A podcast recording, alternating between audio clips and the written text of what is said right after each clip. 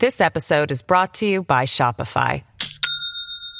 Do you have a point of sale system you can trust, or is it a real POS? You need Shopify for retail. From accepting payments to managing inventory, Shopify POS has everything you need to sell in person. Go to shopify.com slash system, all lowercase, to take your retail business to the next level today. That's shopify.com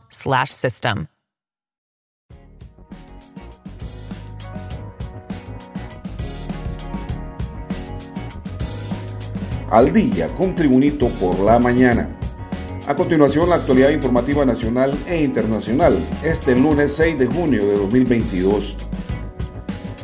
La alerta roja se encendió para el departamento de Francisco Morazán y Tegucigalpa ha mostrado su vulnerabilidad con más de 200 barrios y colonias donde se reporta un alto riesgo de deslizamientos y derrumbes ante las lluvias ocasionadas por las fuertes lluvias. En colonias capitalinas se han hecho los estudios correspondientes y se han decretado como de alto riesgo ya que hay grietas en las casas, en los pisos y deslaves de terrenos. Hasta el momento se registran más de 270 familias afectadas por las tormentas en el Distrito Central, por lo que ya se tienen habilitados albergues para poder evacuarlas. Más noticias nacionales con Tribunito por la mañana.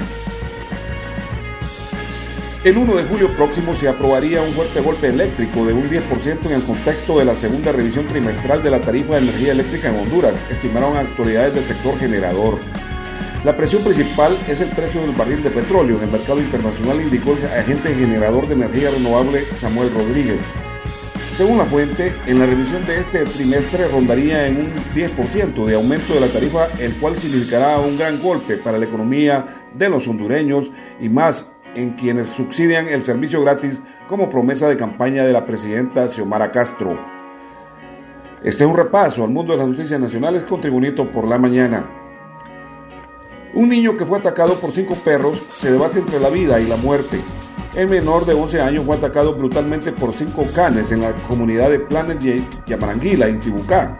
A la hora del ataque, el infante se dirigía a comprar un refresco a la pulpería con su otro hermanito, quien en el camino decidió esperarlo mientras él regresaba con la gaseosa. Al ver que su hermano mayor no volvía, fue en busca de él para asegurarse qué pasaba, encontrándolo con la impactante escena de que cinco perros, dos pitbulls, un chavo chavo, un sabueso y un mestizo lo habían atacado. Los perros estaban comiendo el brazo de su hermano y mordiéndolo por todo su cuerpo mientras el niño gritaba pidiendo auxilio hasta que cayó al suelo inconsciente. De inmediato el hermano menor corrió donde sus padres a pedir ayuda, pero cuando llegaron al lugar ya era muy tarde, ya tenía cercenado todo su cuerpo.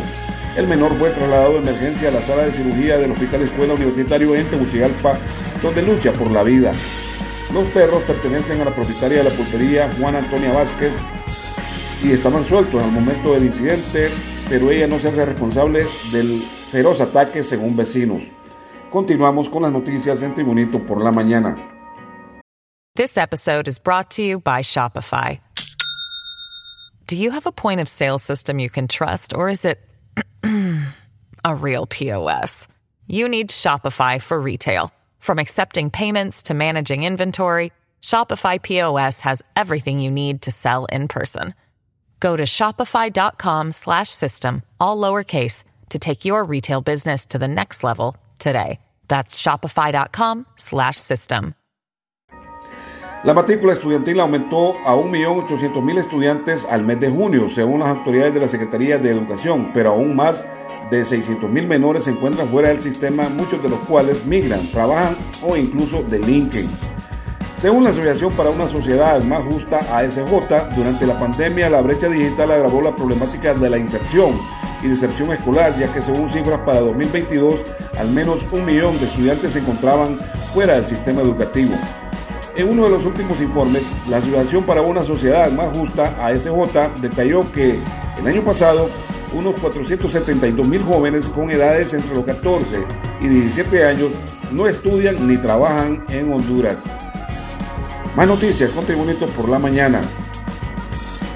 El Centro Nacional de Estudios Atmosféricos, Oceanográficos y Sísmicos CENAOS pronostica para este lunes 6 de junio que continuarán las condiciones inestables con lluvias en el territorio hondureño. El meteorólogo de Senados Copeco, Will Ochoa, informó que la convergencia de vientos y humedad proveniente del Océano Pacífico y el Mar Caribe estarán generando lluvias y chubascos que irán de débiles a moderados en la mayor parte del país. Así, Ochoa explicó que las mayores intensidades se estarían presentando en las regiones de Occidente, Centro, Oriente y la región Sur. Las noticias internacionales. Estados Unidos anunció el lunes la suspensión durante dos años de los aranceles sobre las importaciones de paneles solares de cuatro países e invocará un poder clave para obligar a la fabricación nacional de tecnología de energía limpia, dijo la Casa Blanca.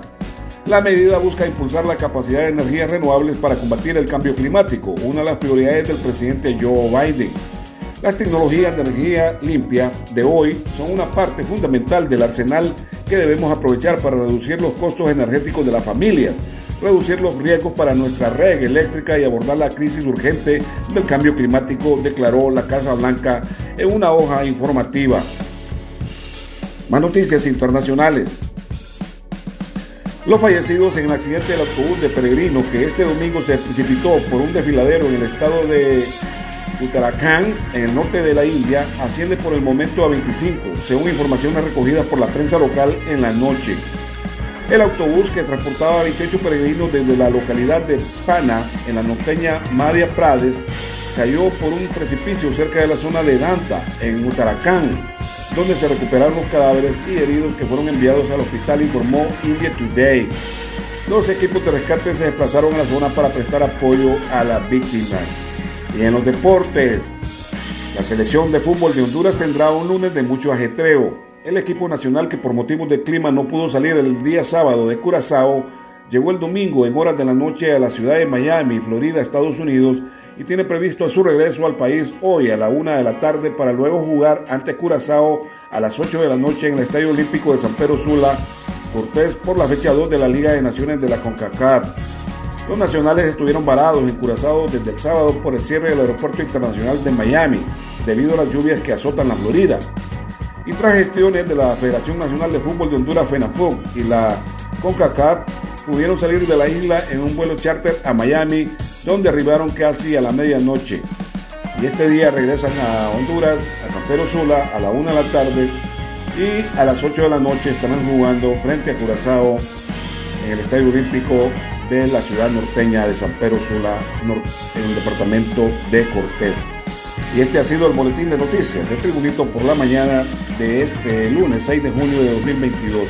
Gracias por tu atención. Tribunito por la mañana te invita a estar atento a su próximo boletín informativo.